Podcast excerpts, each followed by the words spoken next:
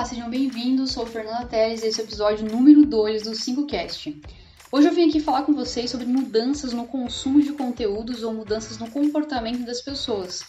Existem muitas empresas tentando se adequar a um novo formato exigido pelas pessoas, mas é preciso primeiro entender que mudanças são essas. Os hábitos de consumo mudaram e a atenção está cada vez mais disputada.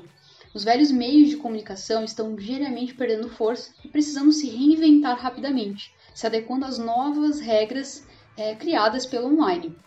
O consumidor já não quer interrupções em suas experiências ou em propagandas que, enfim, se tornam ruídos, uma vez que estão desconectadas com o conteúdo que está sendo consumido.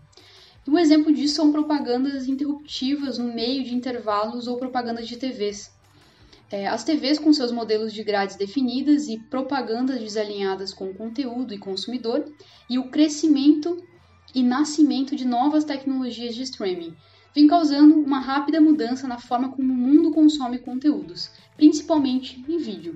Entender o comportamento do consumidor é entender como as pessoas pesquisam e consomem produtos e serviços. É entender quais são os fatores que pesam na hora de escolher uma marca é encontrar então oportunidades para aumentar as vendas. Entender o comportamento do consumidor é entender como as pessoas pesquisam e consomem produtos e serviços. É entender quais são os fatores que pesam na hora de escolher uma marca. É encontrar então oportunidades para aumentar as vendas.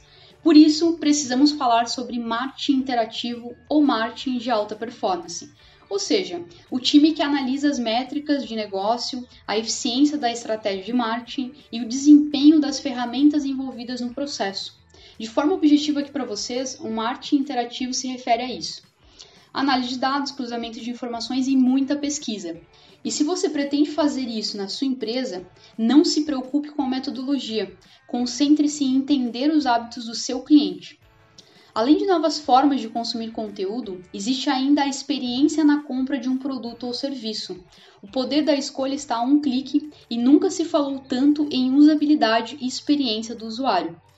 Em um levantamento feito pela Cisco, até 2021, 82% do tráfego na internet será gerado por conteúdos em vídeo, comprovando de fato que novos hábitos de consumo estão sendo desenvolvidos e gerando renovadas perspectivas na área de propaganda, marketing e vendas.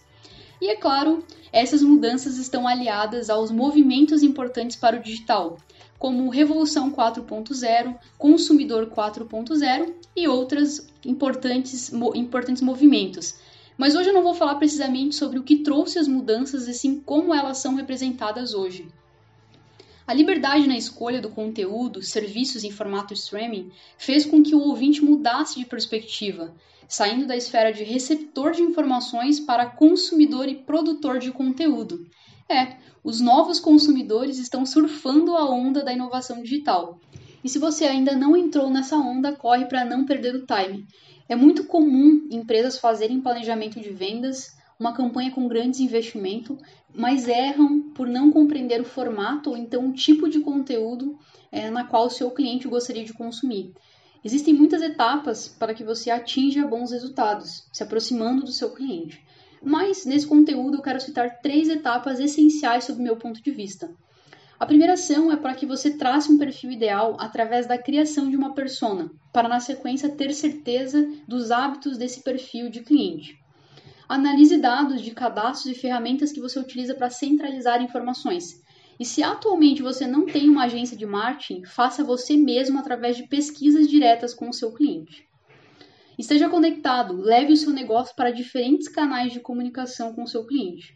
Tenha presença ampla em redes sociais e teste formatos de áudio, texto e vídeo, para identificar realmente o que se adequa melhor ao seu negócio. E por fim, apresente os diferenciais no atendimento. Use comunicação clara, humanizada e se preocupe com a jornada de compra do seu cliente.